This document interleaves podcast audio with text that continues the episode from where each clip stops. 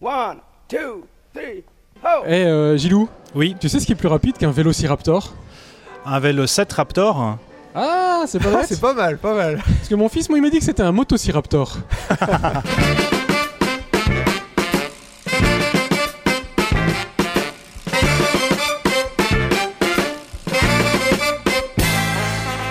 tout le monde, vous écoutez Pause Vélo, c'est l'épisode numéro 105 et on est en train d'enregistrer dans la rue, vous pouvez l'entendre d'ailleurs, il y a quelqu'un qui joue un instrument de musique. Et puis autour de la table, il y a Arnaud, comment ça va Arnaud? Mais super bien, ça faisait longtemps, hein, Eric. Ouais, un petit peu d'humour satirique pour toi ce euh, aujourd'hui? On va essayer. Ouais, et puis t'auras même une deuxième chronique sur les Ouais, j'ai de captchas de la chance. Google. Exactement. Gilou, ça roule? Oui, oui, ça roule. Ça a même roulé cette semaine où j'étais en vacances. Ah, t'as bien profité. Et Oh tu oui. veux nous parler de quoi aujourd'hui? Euh, de l'équivalent de l'énergie qu'on produit quand on pédale. Ah ça c'est super Ça, c'est intéressant. Ouais, j'ai hâte d'écouter ta chronique. Et Lisa, on a une invitée aujourd'hui, Lisa de Publibuy. Comment ça va? Mais ça va pas trop mal, tout bien, il y a du soleil, il fait beau, il y a plein de vélos, c'est cool. Vous vous rendez compte qu'elle vient de dire qu'elle était timide alors que là ça sort tout seul comme ça Oui, quand elle spontané. Alors Arnaud, un petit peu d'humour satirique avec les médaillés VTT olympiques. Exactement, c'est le courrier du chieur du journal satirique vaudois roman qui s'appelle Vigous et Ah. c'est une lettre qui a été écrite par Sébastien Dieguez à l'attention de Yolanda Neff et qui s'intitule Gloire au VTT. Et Yolanda Neff, c'est une médaillée VTT, c'est ça? Exactement. Ok. Médaillé d'or au, J- au JO de Tokyo qui ont eu lieu cet été. Ok. Quelle course C'est dire qu'avant cette médaille d'or à Tokyo, vous avez partagé le podium avec les deux autres Suissesses, Sina Frey à l'argent et Linda Hindergund en bronze. On ignorait quasiment tout de votre incroyable talent pour faire du vélo dans la forêt. Un podium exclusivement suisse, c'est quand même dingue. On croirait presque que tous les autres pays du monde se fichent complètement de faire du vélo dans la forêt. Tant pis pour eux. Surtout que grâce à votre exploit, Yolanda, notre pays va devenir encore plus fort. On anticipe en effet avec une joie difficile à dissimuler la multiplication des VTTistes en herbe dans nos lieux de balade sylvestre. VTT partout et pour tous, et même VTT électrique pour les vieux et les plus paresseux. Les promeneurs de chiens, les flâneurs, les marcheurs nordiques, les scouts et les joggeurs pourront enfin entièrement jouir de la compagnie des gros vélos qui vont partout dans la forêt à toute vitesse. C'est de la méchanceté gratuite tout ça. hein. Quel plaisir en effet, c'était déjà de croiser ces adeptes de votre merveilleux sport sur les chemins étroits et escarpés de nos milieux naturels, descendant à toute berzingue vers la victoire. C'est aussi un peu leur médaille d'or à eux que vous avez ramené de Tokyo, et gageons que ça leur donnera encore plus envie d'envahir triomphalement les derniers recoins où on pouvait encore se promener tranquillement, mais si peu sportivement dans ce pays. Vive Yolanda Neff et vive le VTT suisse. Et pour encore plus de médailles et de podiums à l'avenir, laissons-leur nos forêts, qu'ils puissent au moins s'entraîner correctement sans être dérangés. Bon, d'accord. Mais il y a un petit peu de vrai là-dedans, Il y a un petit hein. peu de vrai, alors on Ah. est très heureux d'avoir gagné pas mal de médailles euh, aux Jeux Olympiques euh, en VTT ou en cyclisme en règle générale. Et c'est vrai que c'est toujours l'occasion de, de montrer des sports qu'on pratique pas forcément, et puis ça les met en lumière, et après ça incite, incite les gens à, Ouais. À en faire. Alors c'est pas forcément une bonne chose. Maintenant, il faut que ce soit un peu petit, un, un peu réglementé et surveillé, quoi. Ouais, les collègues de Pro Natura, ça les dérangeait les VTT électriques. Ils se Tout bah, maintenant il y a plus de dérangement pour la faune, la flore. C'est vrai que j'ai vu cet été, euh, j'étais dans, dans les Alpes et j'ai vu une station qui s'enorgueillait d'avoir, qui n'en s'enorgueillissait, comment on dit Je sais était fier, Ouais, était fier. Qui était fier, qui était fier de dire euh, on a le premier parcours euh, conçu spécialement, un premier parcours au monde conçu spécialement pour les VTT électriques. Et quelque part ça m'a embêté, je me suis dit ah ils, ont, ils ont un petit peu bousillé la forêt pour mettre du VTT, euh, ah, je sais pas si c'est une bonne chose finalement. Bon, sur les autres considérations, il y a un point que je recommanderais pour les pratiquants de VTT, c'est mettez une sonnette sur vos vélos. Ça vous évitera. normalement, Oui, mais je crois que certains n'ont pas compris. Mais surtout, vous rendez service euh, à vous et aux autres parce que quand vous aboyez euh, sans sonnette, les gens comprennent pas que vous êtes à vélo. Alors qu'une sonnette, au moins, c'est clair pour ceux qui euh, vous allez vous allez dépasser. Et il y a des loueurs, toute leur flotte de vélos, euh, comme ça, elle est équipée de petites clochettes, c'est comme les vaches. Et, mais c'est vachement bien parce que tu les entends et puis tu, euh, à force, au bout d'une semaine sur la station, tu t'es habitué, tu fais Ah, il y a un VTT qui arrive. Je dirais que c'était plutôt une, bonne, une très bonne idée. Mais ça n'empêche pas que le VTT doit respecter les piétons et c'est eux qui ont la priorité. Tout à fait. Toujours. Euh, priorité aux plus faibles. Lisa, ça roule? Mais oui, mais oui, ça roule bien. J'aime bien dire ça roule dans Pause Vélo. Alors toi, tu représentes Publibike. Alors Publibike, c'est un système de vélo en libre service. Toi, tu l'as dit avec tes sharing. mots. Bike sharing. Parce que c'est ton petit côté américain. Ça. Voilà, c'est le- c'est le- c'est la nouvelle mode, effectivement. Bike sharing, donc vélo en libre service, c'est le vélo partagé. En fait, on ne, on ne possède pas un vélo, on n'a pas d'entretien, on n'a pas de risque de vol, on le partage avec d'autres gens. Je pense que ça, c'est aussi une tendance de nos jours, euh, partager quelque chose euh, qu'on ne possède pas. Et alors, c'est pas juste sur une ville, c'est sur toute un, Huit une villes. agglomération. C'est huit villes en Suisse, exactement. Donc, euh, on est à Lausanne-Morges, région de Nyon, Berne, Zurich, Le Tessin, Fribourg, Sion et Sierre. Et donc, ça veut dire que si je pédale à travers toute la Suisse, si je fais 400 km, c'est pareil. Tu peux, tu ah peux. ouais Voilà. Il y en a qui Mais- l'ont fait ça? Absolument pas. Mais tu pourrais. C'est vrai que nos vélos sont surtout pensés en fait pour la ville, donc on verra jamais un public bike à la montagne. Je vous rassure, on sait jamais, mais je doute. Ils sont. C'est- Alors euh, la flotte est à moitié électrique et à moitié euh, mécanique. D'accord. Ah oui, donc on peut quand même aller faire euh, hein, les fous en montagne. On peut. Il n'y a pas de suspension. pour. ouais, c'est vraiment fait pour la ville. Voilà, c'est maniable, ça va dans le dans les petites routes. euh, c'est pratique pour se déplacer euh, au centre-ville et pour combiner avec les transports publics ou le véhicule privé. Je vais être très naïf parce que moi je me déplace avec mon propre vélo, je vois les public bikes qui traînent partout, mais c'est pareil pour n'importe quel autre vélo en libre service, hein, les, les Vélib et tout ça. Je ne sais pas m'en servir, je sais même pas comment je ferai. Tu vois, j'arrive devant la station, tu as 5 vélos qui sont libres. Comment je fais? Ah oui, c'est un problème alors. Ah. Parce que nos vélos sont évidemment cadenassés, hein, on veut éviter qu'on nous les vole. Donc il faut télécharger une application, s'enregistrer et ensuite dans l'application, on peut euh, déverrouiller le, le vélo. C'est aussi simple que ça. Donc tu es obligé d'avoir un téléphone portable compliqué. Alors oui et non, on peut aussi s'enregistrer en ligne et enregistrer un Suispass. Ouais. Euh, et celui- celui-ci permet aussi de déverrouiller un vélo. Mais l'avantage de l'application, c'est qu'on voit la disponibilité des vélos dans les stations. Donc on voit toutes nos stations de, tout le- de tous les réseaux et on voit combien il y a de vélos par station. Donc c'est c'est quand même plus pratique. Le Swisspass, c'est la carte pour les Rouge, trains. exactement. Ah ouais. oui, Entre il autres, y a- entre autres, entre. Ah ça c'est pas mal ça. Bon bah finalement toi ça me fait réfléchir. Peut-être que je m'en servirai comme ça. C'est Parce fantastique. que je suis assez euh, euh, application-phobe. À chaque fois qu'on me dit Mais il faut télécharger l'application, monsieur, moi j'ai envie de dire Je vais télécharger ma main. Surtout que, Eric, il faut quand même préciser que ça fait deux mois que tu as un smartphone. Oui, ça fait que Ah oui, mois, alors forcément, ouais. Non, alors non, tu peux aussi t'enregistrer en ligne, c'est pas un souci. Enregistrer ton Suispass, c'est aller à la station, du coup, bah, tu déverrouilles le vélo avec ta carte. Alors on va parler d'un truc qui fâche. Euh, Il y, a, euh, il y a eu gros de vandalisme euh, il y a à peu près un an. Qu'est-ce qui s'est passé? Il y a eu plein de public bikes qui ont été euh, abîmés. Et oui, Euh, et oui, beaucoup de public bikes qui ont été finalement qui ont fini en réparation. On a dû même fermer le réseau pendant une certaine période. On n'avait plus de vélos euh, qui pouvaient rouler en état de rouler. On a eu des pneus crevés, des cadenas arrachés, des vélos au lac, euh, mis dans le lac. Alors je sais pas si les gens pensaient que les vélos pouvaient nager, mais C'était pour traverser? Voilà, ou peut-être ils voulaient traverser le lac. Je, je sais pas. Donc, euh, mais on a réussi à, à les réparer et puis à restabiliser la situation. Mais on n'est jamais à l'abri malheureusement des actes de vandalisme. Mais ça c'était pendant je crois le premier confinement où là il y a eu... euh, Juste après le premier confinement, ouais, exactement. Et vous avez C'était- pas réussi à choper les vandales Alors on en a pris quelques-uns. C'est bon ça Et surtout, on a mis en place quelques mesures de, de sécurité pour justement euh, s'assurer que ça se reproduise plus à l'avenir, en tout cas qu'on limite les, qu'on limite les casses. hein. Mais c'est quoi C'est des milliers de vélos qui ont été abîmés Non, quand même pas autant, quand même pas autant, mais bien des centaines en tout cas, oui. À Suffisamment pour qu'on puisse fermer le, le réseau de Lausanne. C'est incroyable. C'était Ouais. une bande, hein, ou... euh, ah, c'est ouais, c'est ça qui me rend fou. L'enquête euh, nous, nous le révélera, mais pour l'instant, il n'y a pas de commentaire, j'imagine. Voilà, exactement. D'accord. non, mais on est content de savoir que les gars ils se sont fait attraper. Euh, moi, quelque part, ça me fait plaisir. Une petite question, euh, quels sont les projets d'expansion du, du réseau? Alors pour l'instant, il n'y a pas forcément de- d'emplacements qui sont vraiment prévus, euh, mais on cherche toujours euh, bah, des investisseurs si jamais. Donc là, euh, vous consolidez vos positions actuelles. Euh, aussi, puis on cherche toujours des, nouveaux, euh, des nouvelles stations à mettre, donc euh, travailler collaboration avec les villes, les entreprises, euh, voilà. Bon, après, tu prends un vélo à Morges, tu vas le poser à Lully, et puis ça fait un nouveau spot. Hein. Oui, oui, oui, c'est vrai que les utilisateurs peuvent euh, contribuer à leur manière à l'expansion du réseau.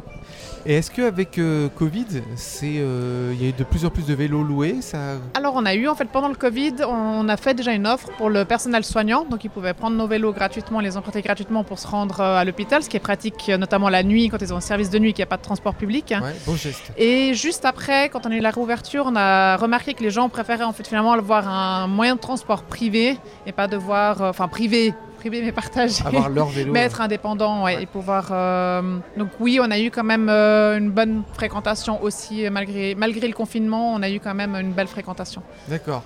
Vraiment, je me- je m'interrogeais là-dessus parce qu'il y, a il y a une pénurie de vélos. Il y a de plus en plus de gens qui, qui- qui achètent des vélos dans le monde entier. Et je me demandais si euh, voilà, les, les vélos en libre service avaient profité de ça. Et donc, Ouais. tu dis que oui. Oui, je dirais que oui, oui, Et le profil type de l'utilisateur, est-ce que ça va être l'habitant de la ville ou est-ce que c'est plutôt un touriste qui vient en transport en commun? Est-ce que tu as des, on, a des les... là-dessus? on, a, on a les deux. On a les deux. On a le pendulaire, par exemple celui qui habite à Lausanne mais qui travaille à Fribourg, hein, Oui. qui va venir peut-être de chez lui jusqu'à le park and ride avec sa voiture, qui va ensuite prendre le transport public, le bus jusqu'à la gare, prendre le train jusqu'à Fribourg et à Fribourg prendre le vélo par exemple. Mais on a aussi des, des touristes en fait qui viennent, qui peuvent euh, prendre sur une journée un vélo. On a des cartes journalières et puis ils peuvent euh, se balader dans la ville et puis déposer le vélo, reprendre le vélo. On a un peu, euh, un peu les deux, je dirais. D'accord. Eh ben, merci, Lisa. Mais avec plaisir. On part maintenant avec Claude Martaler et la chronique du Yak et on va découvrir encore un nouveau héros de l'univers du vélo.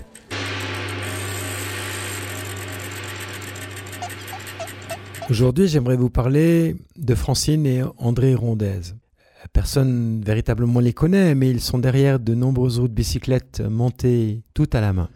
Depuis une décennie, Francine et André Rondez, un tandem de virtuoses déjantés, liés comme moyeux et jantes, donnent vie à toutes les routes vélo haut de gamme de Suisse, quelques 20 000 par an, dans leur simple garage. Un duo de choc chaleureux qui, sans rouler les mécaniques, a su d'une clé de rayon conserver son solide esprit d'indépendance. Elle a beau s'allier à tous les aluminiums, la jante de vélo, malmenée par la route, est de celles qui, inévitablement, reviennent bossues, ovales, voilées, déformées, voire même humiliées, déchirées, pliées en huit. Et, bien souvent, le doigté indispensable fait défaut aux cyclistes pour recentrer ses roues, sans même parler de les monter, certainement l'opération la plus délicate qui soit. Un véritable cauchemar, tant pour l'usager au quotidien, le coureur ou le voyageur au long cours. Mais existe-t-il un secret de fabrication pour une roue? Non, répond l'expert, juste l'envie de la monter. Ce cauchemar, l'ancienne surveillante d'école l'a vécu en 2000. Il m'a fallu trois heures pour monter ma première roue en pleurant, se souvient Francine, rigolant, une jante sur les genoux. Un an plus tard, avec son mari, elle en produisait déjà 4833. Comme chaque jour, cette vélodidacte, qui avoue pourtant, tout comme son mari, ne jamais pédaler, bande sa main gauche d'une gaze, puis enfile un gant de cycliste usagé. De sa main droite au pouce couvert d'une corne et au majeur filant à gauche à force d'exercice, cette monteuse de roues hors pair, jeune grand-mère de 54 ans, glisse avec dextérité le rayon mètre dans l'ailette du moyeu, place une tête de rayon, puis empoigne sa visseuse électrique. 36 fois par roue. Avant qu'André n'en fasse le réglage au dixième de millimètre près, ce qui nécessite davantage encore de force. Cet inséparable paire d'artisans produit ainsi 10 à 12 roues à l'heure, 4 pour des modèles en carbone, 7 jours sur 7, à fond de jante. Une machine automatique ou semi-automatique qui produit 20 jantes à l'heure n'est pas à même de corriger une soudure de jante irrégulière ou de remédier à une tête de rayon qui casse. Elle requiert en sus une préparation manuelle, précise André, 62 ans, chimiste de profession, qui a suivi une école de management à Bâle et a été, entre autres, chef des ventes chez Condor. Pas étonnant que des équipes professionnelles telles Castana, Fonac ou BMC, et j'en oublie, aient fait appel à leur savoir-faire unique. Pas une vocation, mais des années d'apprentissage, rappelle-t-il, appliquées comme un horloger en digne descendant des frères Renard, inventaire supposé de la roue à rayon croisé fin 19e siècle, qui permet de corriger son voile et d'éviter le faux rond. Chez les rondesses, les roues n'ont plus qu'à filer de droit. À Fontenay, Jura suisse, impossible de se tromper. Si le chemin est difficile à dénicher, la maison, elle, se singularise par des tas de roues. André est en train d'en harnacher quelques bonnes dizaines dans son camion, avec lequel le couple se rend régulièrement en Italie pour acheter des cadres moyens de gamme et les revendre en Suisse. Il m'invite à un bon repas, à un café, puis reprennent aussi vite le rythme de croisière de rayonnaire des lilas, des rayons, des rayons, toujours des rayons. Véritable encyclopédie, l'incollable centreur de roues ne raterait pour rien au monde un tour de France sur la petite télévision encastrée dans son atelier.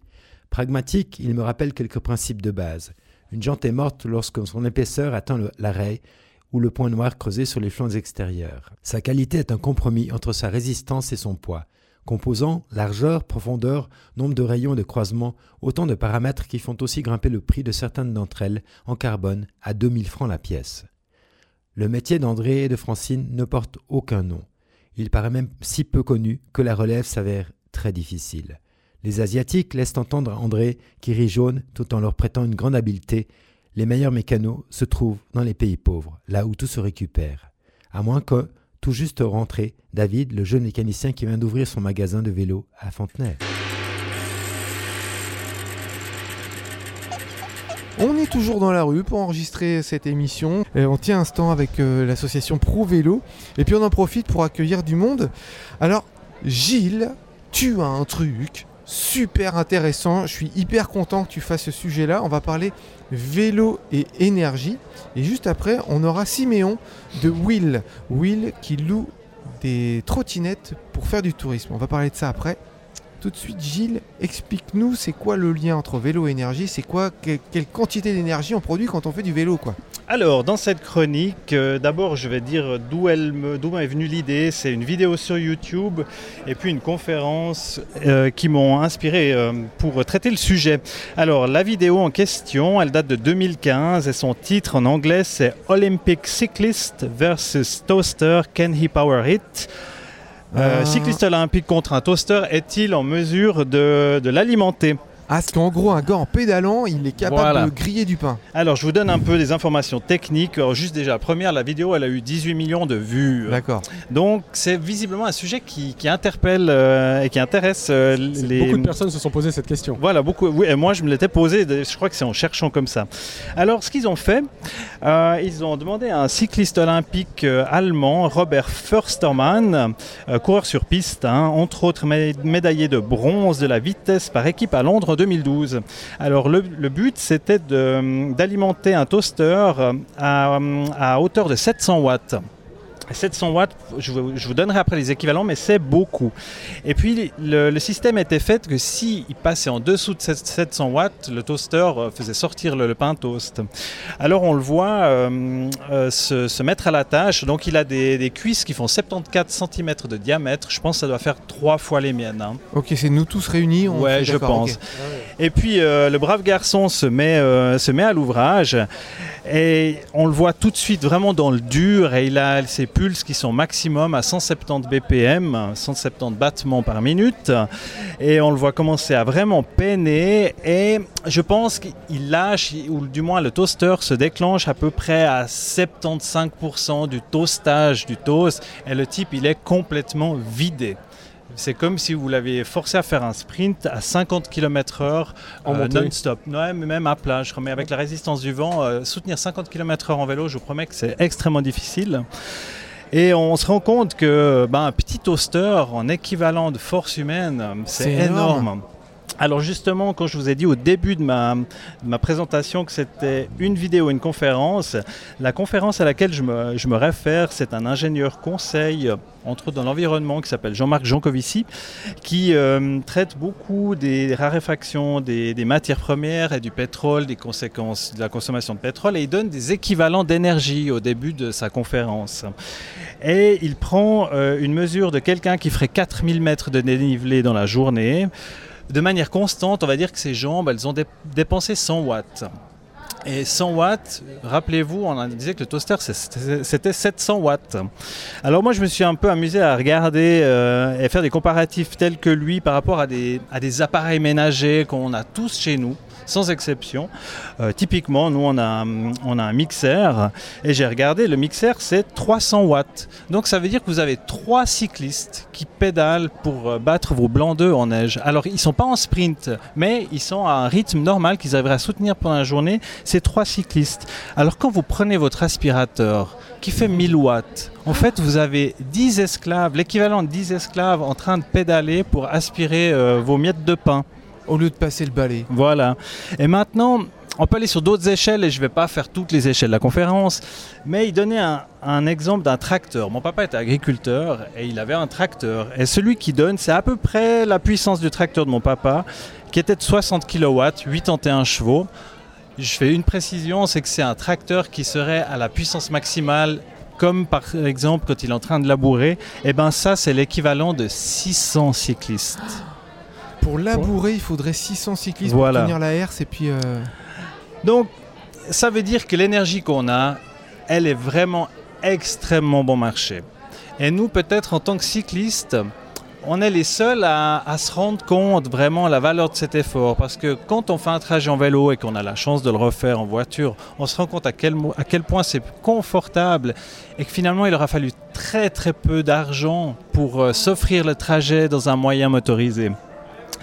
Alors ça c'était ma première euh, conclusion. Puis la deuxième c'était que des fois on, est un peu, euh, on a une certaine animosité envers les automobilistes, mais parmi les automobilistes, il y a aussi des gens qui sont dans des professions manuelles, qui doivent utiliser leur force physique, des couvreurs sur des toits, Mhm. des gens qui travaillent sur les, les rails de chemin de fer, qui sont en plein soleil. Et puis eux, ils font une dépense quotidienne. Alors eux, je peux comprendre que eux, ils n'ont pas forcément envie de rentrer en voiture, en, en- en vélo, vélo. à la maison.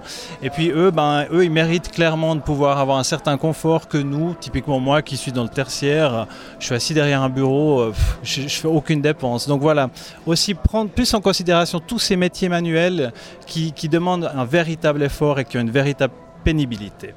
Et j'ai entendu bah, une- dans une conférence de Jean Covici aussi que euh, aujourd'hui un, un Européen moyen, si on vivait avec des esclaves humains pour remplacer l'énergie, Absolument. on est à la tête d'une légion, chacun d'entre nous de 200 trois- esclaves Voilà. en moyenne sur la Terre. Et lui, il le dit par rapport à la France ou des pays plus développés, c'est presque 600 esclaves en termes d'énergie qu'on consommerait en équivalent humain. C'est incroyable, incroyable tout ça. Moi, ça me va. Ça te va toi T'es bien Ouais, avec ouais, ça T'es à l'aise avec bien ça 600 esclaves, moi, il n'y a pas de problème. Et Gilles, je te mets au défi, euh, peut-être pour une prochaine fois, de nous dire euh, un gars qui conduit, euh, je sais pas moi, une grosse, un gros SUV, de combien d'esclaves il a besoin. Moi, j'ai, quand je me déplace avec mon vélo, que je fais un kilomètre, j'ai un seul esclave, c'est moi. Le gars qui est avec son SUV, il a combien d'esclaves? Ah oui, ça sera très facile à calculer. On pourra s'amuser à faire ce petit Ouais. jeu-là. Je veux volontiers. bien, euh, combien de cyclistes en fait il faudrait? Absolument. Siméon, ça roule? Yes, ça joue. Bon, bah c'est cool, on est content de t'avoir. En fait, on profite d'être là dans la rue puis d'avoir euh, plein de gens qui font des choses autour du vélo, de la mobilité douce. Toi, tu t'occupes de Will, W-I-I-L.ch pour euh, ceux qui veulent se renseigner. Et c'est un système de location de trottinettes pour faire du tourisme. Exactement, donc c'est c'est très bien résumé. En fait, on est donc à l'Office du tourisme de Morges, euh, en partie parce qu'on est aussi en Lavaux, donc à Vevey. Mais on- pour parler plus de Morges, en fait, on, on loue les trottinettes, vous pouvez venir à l'Office du tourisme et puis on a des tours proposés pour aller découvrir la région avec euh, des tours entre 1 heure, 2 heures, 3 heures, ça dépend. Les trottinettes, elles tiennent 3 heures hein Ouais, alors les trottinettes, c'est, pendant. Alors ça dépend, mais c'est 30 km heure. Enfin, c'est 30, c'est 30 km à 20 km heure. Et euh, après les tours de 3 heures, ben, c'est souvent qu'on a d'autres partenaires avec justement l'Office du tourisme. Où euh, eh ben, ils s'arrêtent peut-être prendre une glace, ou ils s'arrêtent faire du paddle, ou des choses comme ça. Mais est-ce que c'est un modèle qui est exportable? Tu sais s'il y a d'autres euh, offices de tourisme à droite à gauche, ou pas forcément d'ailleurs des offices de tourisme, des stations qui, qui organisent des tours comme ça euh, en, en trottinette électrique? Alors, à ma connaissance, pas en Suisse. Euh, on connaît souvent les Segway ou les choses comme ça touristiques dans les villes. Nous, on est aussi du coup basé à Vevey. Euh, et là-bas, en fait, on part sur, du côté du Lavaux. Et puis là, on fait un tour avec euh, un guide. Vous avez un guide avec vous. Et puis en fait, euh, on parle de l'histoire du Lavaux. Et puis on va aussi euh, faire une dégustation de vin euh, chez un vigneron là-bas. Ah, ça, le c'est les, c'est les vignes vaudoises. Voilà, c'est ça. Mais du coup, quand tu, arrives à le, tu es touriste comme moi, tu arrives à l'office de tourisme, on te la prête et puis on te file un, guide et on t'indique un circuit ou euh, enfin comment ça se passe en fait? Alors à Morges, c'est euh, autonome, c'est-à-dire que c'est avec une application sur le téléphone sur lesquelles ben, vous pouvez sélectionner le tour euh, que vous voulez. Et c'est directement à travers de l'application ben, que ça vous donne le trajet et où vous devez vous arrêter et les explications. Par contre, à Vevey, donc en Lavaux, là, il y a un guide physique avec vous qui fait le tour et qui vous explique euh, euh, en direct euh, sur, le, sur le chemin. Et ça marche Vous avez beaucoup de monde? Euh, on a pas mal de monde, pas mal de gros groupes en fait qui commencent à venir, euh, des after-work ou des, des entreprises qui veulent euh, ben, sortir ou même des groupes pour des anniversaires comme ça. Ah oui, c'est pas forcément des touristes qui viennent de loin en fait. Non, ah ben, déjà surtout euh, avec la situation actuelle, ben, Ah oui, on, a, vrai. on a moins de touristes, quoi. ça c'est sûr. Mais c'est vrai que pour l'instant c'est beaucoup des locaux et en fait ça permet de re- redécouvrir euh, le- ben, sa région en fait d'une autre manière. Et euh, c'est vraiment ben, ouais, juste du fun et puis euh, de la découverte. Et votre flotte de trottinettes, elle compte combien d'engins?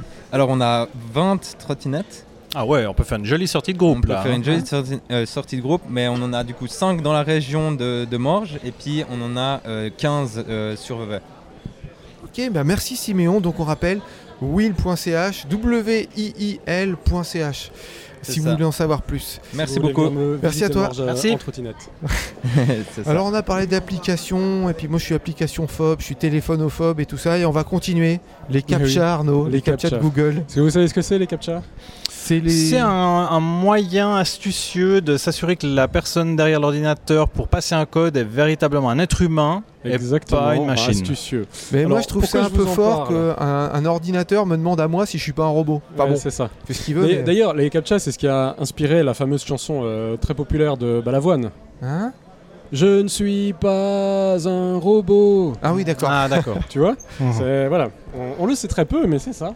Très grande culture d'Arnaud, très grande culture musicale. Voilà, vous penserez à moi la prochaine fois que vous aurez un captcha à compléter. Alors effectivement, ces captcha, ce sont ces machins qui nous, qui, qui nous demandent de, dire à la machine que nous ne sommes pas un robot. Pas une machine. Et pourquoi je vous parle de ça C'est parce que cet été, je suis tombé sur un captcha qui me demandait d'identifier des vélos sur une photo de scooter. Ah, Voilà, donc j'avais 10 scooters. euh, alors c'est la première fois que j'ai réussi un captcha aussi facilement. Puisqu'il y avait zéro vélo dessus, donc j'ai juste appuyé sur valider. c'est possible de mettre zéro sur les captcha Ouais, ouais, oui, s'il n'y en a pas. euh, oui, oui. Alors voilà, je vous parle de ça parce qu'il nous demande en ce moment de- d'identifier des vélos. Et il faut savoir que chaque jour, 200 millions d'internautes remplissent un CAPTCHA. En estimant que cette pratique prend en moyenne 10 secondes, les humains passent environ 500 000 heures par jour à prouver à une machine qu'ils ne sont pas des robots. Ça c'est cool. Mais pourquoi on fait ça? Et pour qui on travaille en faisant ça? Donc ini- initialement, la fonction d'un CAPTCHA est de protéger des spams et, euh, en s'assurant que la personne est un humain et non un robot. Il existe cependant des moyens très simples de les contourner, comme les CAPTCHA Farm, où une armée ou des armées d'humains euh, sont embauchés pour résoudre euh, ces formulaires. Et il faut savoir que ces employés reçoivent à peu près 17 centimes pour 1000 CAPTCHA résolus. Ah, ils ont intérêt d'en faire du Il captcha. va falloir en faire beaucoup, mais avec 17 centimes, on va pas aller très loin. L'inventeur du CAPTCHA et fondateur de ReCAPTCHA, Louis Van Han, a vendu la société à Google Ah en bon 2009. C'est pas vrai. Mais oui, interrogé, la multinationale explique volontiers Nous utilisons l'effort des humains pour résoudre des CAPTCHA afin de préserver les livres, améliorer les cartes et résoudre des problèmes complexes d'intelligence artificielle. Quand le CAPTCHA vous demande de reconnaître des images comme des feux de signalisation, des véhicules ou des vélos, Google, Google utilise les réponses obtenues pour éduquer son intelligence artificielle à la reconnaissance d'images de rue, notamment en vue de développer les voitures autonomes, Donc en fait on aide Google quand on remplit un captcha. à fabriquer des voitures autonomes. D'accord. Ah Donc ça veut dire que là on est contre-productif par rapport à nos objectifs à nous à pose vélo. Euh, c'est vrai. Ça, vrai. ça me fait penser un peu à Terminator, tout ça. Les machines qui prennent le dessus. C'est Oui, vrai. Et c'est qui vont te le- demander de dire que t'es pas une machine. voilà. Voilà, alors bon, et après il y a d'autres captcha qui vont vous demander de reconnaître des mots. Et en y répondant, vous aidez Google à numériser des livres en identifiant les mots que la machine à numériser n'a pas reconnus. Le formulaire vous propose deux mots, l'un est connu par la machine, l'autre inconnu. Si 10 personnes reconna- reconnaissent le mot illisible de la même manière, il est considéré comme reconnu et numérisé. Pardon, j'ai un peu de peine aujourd'hui. Donc voilà, grâce à ce système, 2,5 millions de livres sont digitalisés par les internautes tous les ans, souvent à leur insu. Ainsi, 750 millions de personnes, soit 10% de la population mondiale, ont aidé à digitaliser au moins un mot dans un livre. Eh bah dis donc, ça fait du bien de le savoir. Quand tu parlais au début des qui te demandent de reconnaître des vélos et c'était des, des mobilettes, je me suis dit euh, peut-être il y avait un problème de traduction. Tu sais, en anglais ils mettent bike, euh, Ah puis oui. ça, ça marche pour les deux. Ouais. Non, mais alors là vraiment c'était c'était bien euh, vélo. Alors, il, il- il il faut- fallait répondre zéro quoi. Il, il fa- il faut savoir que récemment, il y a un ordinateur qui a réussi à résoudre ces captcha Lui-même. lui-même, tout seul. Et je dois dire que euh, j'espère que ça va arriver bientôt et que ce sera en marché libre parce que moi généralement il me faut trois tentatives pour réussir à, à résoudre un captcha tout seul. Ah c'est vrai qu'il y a des, des fois des gens qui disent mais attends c'est dans quelle case là le feu rouge il est sur la 2 ou la 3 là? Ouais, on n'arrive pas à, Ouais. à viser. Donc on sait que quand on aide à remplir un captcha malheureusement on aide Google à mettre de la voiture. Ah. C'est ça, à développer ces intelligences déçu. artificielles. Moi, je, je veux bien un petit peu d'intelligence artificielle, mais alors je, je savais pas que c'était au détriment du vélo. Ah, c'est triste ça. Et ben voilà, les copains, on va se quitter là-dessus. Et n'oubliez pas, les copains. Non, non, attends, attends, Eric. ah Eric, oui, Eric. excuse-moi. T'as- T'as t'as pas lu le dernier rapport du GIEC? Non. Non? Eh ben, en gros, il dit que la Terre a connu pire que ce qui se produit en ce moment et qu'elle s'en est remise. Que beaucoup d'animaux vont réussir à évoluer rapidement et survivre, mais que l'homme, lui, ne peut pas évoluer et s'adapter suffisamment vite. Et que du coup, bah, c'est mort, euh, l'humanité est condamnée, donc on, on ne va plus la sauver en faisant du vélo. Oh non Tu es en train de nous bouffer la chute de l'émission là Ouais, désolé. On va essayer quand même. Allez les copains, pour sauver l'humanité, faites du vélo